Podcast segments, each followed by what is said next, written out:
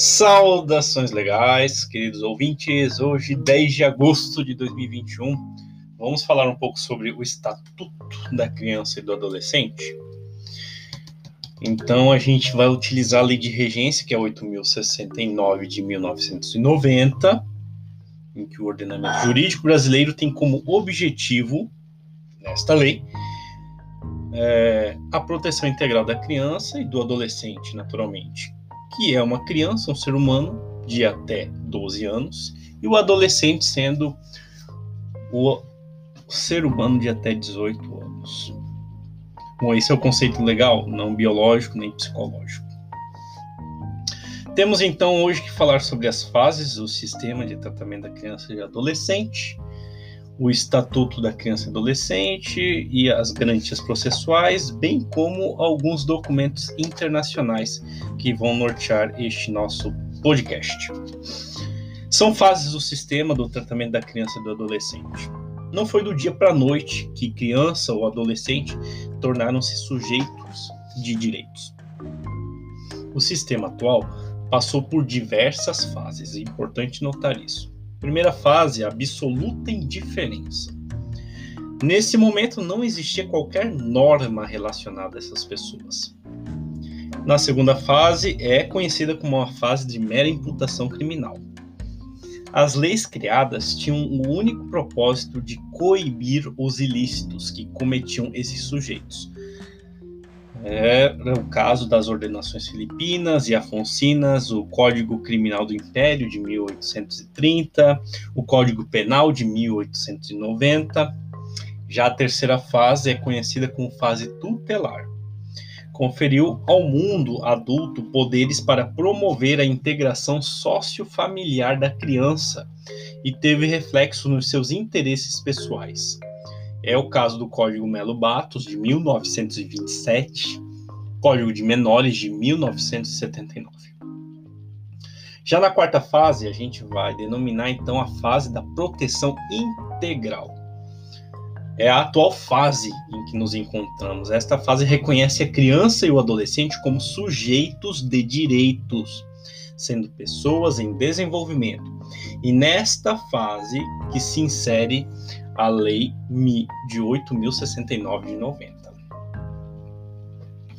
A Constituição Federal de 1988 é um marco fundamental no tocante à evolução legislativa. É nessa Constituição que a gente pode observar o reconhecimento dos menores de 18 anos como cidadãos é a atual Constituição que firmou a doutrina da proteção integral aos menores. Aliás, esse termo menor não é correto utilizar. Correto é utilizar criança e adolescente. As ações de políticas públicas devem ser realizadas em ação conjunta com a família, a sociedade e o Estado. E aí a gente vai analisar lá no artigo 227 da Constituição. Já as consolidações das leis do trabalho, lá no artigo 402 da CLT, considera que menor é aquele ser humano que tem a idade entre 14 e 18 anos. Vamos lembrar que é proibido qualquer trabalho aos menores de 14 anos, salvo na condição de aprendiz.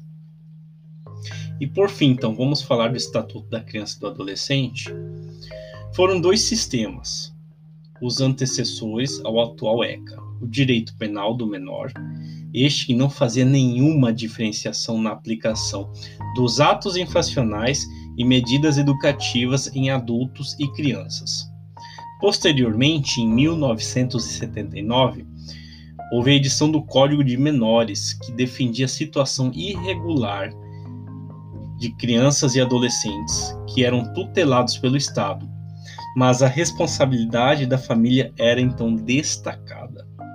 Para esse código, eram seis distintas situações da situação irregular do menor: o abandono em saúde, educação e instrução, vítimas de maus tratos e castigos imoderados, perigo, imo, perigo moral, os privados de assistência judicial desviados de conduta e o ato, autor de infração penal.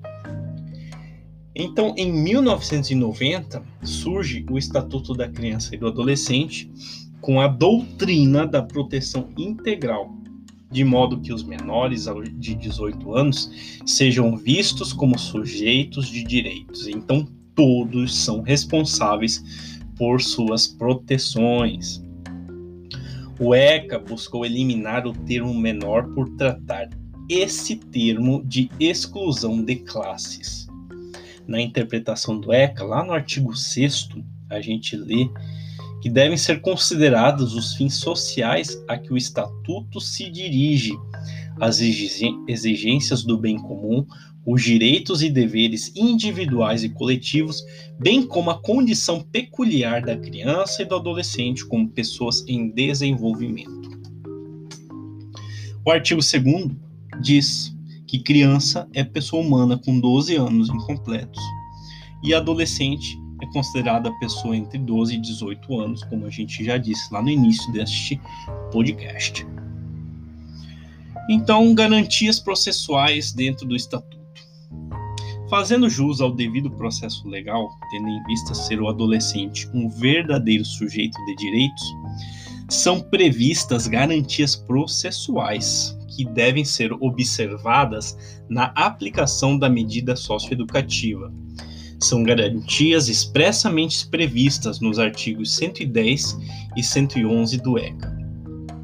Então, o artigo 110 diz: nenhum adolescente será privado de sua liberdade sem o devido processo legal.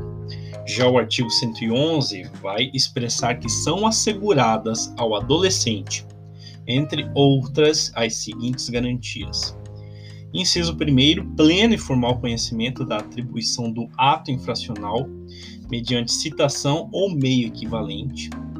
Igualdade na relação, podendo confrontar-se com vítimas e testemunhas e produzir todas as provas necessárias à sua defesa. Inciso 3. Defesa técnica por advogado. Inciso 4. Assistência judi judiciária gratuita e integral aos necessitados na forma da lei. Inciso 5. Direito de ser ouvido pessoalmente pela autoridade competente. E inciso 6. O direito de solicitar a presença de seus pais ou responsável em qualquer fase do procedimento. Então a gente vai observar agora os documentos internacionais. São alguns dos documentos, não são todos, devem existem vários documentos. Esses documentos internacionais são os documentos firmados entre os sujeitos de direito internacional público, estados, organismos internacionais e outras coletividades destinados a produzir efeitos jurídicos internacionalmente. O reconhecimento da comunidade internacional visa sempre garantir o pleno e saudável desenvolvimento da criança e do adolescente. São inúmeros os documentos. Então a gente tem aqui a Convenção da OIT de 1919, veja só, depois de dois anos só da Constituição de Weimar. No ano de 19, a OIT designou em várias reuniões a Conferência Internacional do Trabalho. Surgiu ali as execuções internacionais sobre as normas do trabalho, os documentos que ali surgiram ocorrem na forma de convenções e recomendações, principalmente no que se refere à mão de obra dos adolescentes. Declarações de Genebra, em 1924, o contexto é do pós-Primeira Grande Guerra. Nas declarações de Genebra, buscou-se a proteção das crianças órfãs de guerra num caráter amplo e genérico. Reconheceu-se internacionalmente inúmeras garantias.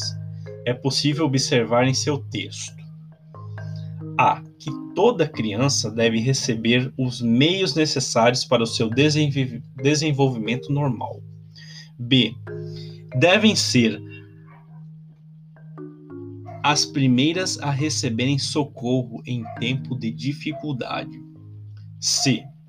ter a possibilidade de ganhar o seu sustento e ser protegida de toda forma de exploração. D. Deve ser educada de, de modo a ver o seu talento também pode ajudar outras pessoas. Que o seu talento também pode ajudar outras pessoas.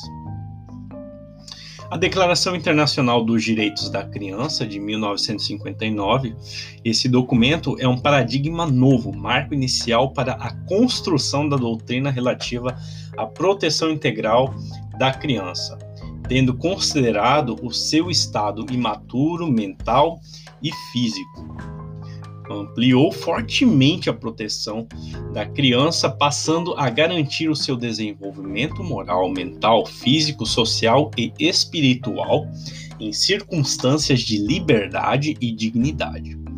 Para que o desenvolvimento da criança ocorra de modo saudável, o documento deixa claro que a criança deve ser detentora de direitos e garantias referentes à previdência social, educação, trabalho, segurança moral e material, convívio, proteção e socorro.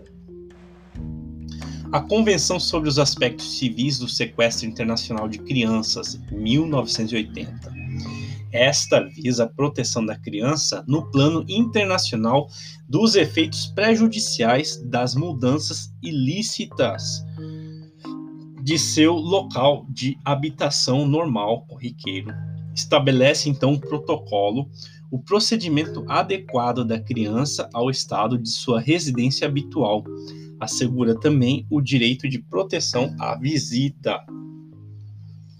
Regras de Beijing são as regras mínimas que a ONU estabeleceu aos jovens privados de sua liberdade e para a administração da justiça, da infância e juventude determinou os requerimentos básicos de tratamento para todos os prisioneiros. Dentre as regras mínimas destacam-se locais adequados de detenção, alimentação, vestuário, arquitetura, serviços médicos, religiosos, separação dos jovens conforme a faixa etária, roupa de cama, queixas e pedidos dos retidos e contato com o mundo exterior. Normas de RIAD são normas que se concentram na prevenção da delinquência juvenil. Adotam-se medidas que evitam criminalizar e penalizar um jovem por um comportamento que não cause danos sérios ao seu desenvolvimento. A Convenção Internacional sobre os Direitos das Crianças e Adolescentes de 1989 é uma convenção ímpar com características próprias e se fundamenta em três princípios: proteção especial como ser humano em desenvolvimento, lugar ideal para o desenvolvimento é a família e as nações devem se obrigar a constituírem os direitos das crianças como prioridade. Esta convenção também estabelece as formas de violência que devem ser impedidas pelos estados, família e sociedade. O protocolo facultativo sobre os direitos da criança referente à venda de crianças, à prostituição infantil e à propaganda infantil. Protocolo facultativo à Convenção sobre os Direitos da Criança relativos ao envolvimento de crianças em conflitos armados em 2004 foi o momento em que os Estados partes só se comprometerão a assegurar que os membros de suas forças armadas menores a 18 anos não participem diretamente de hostilidades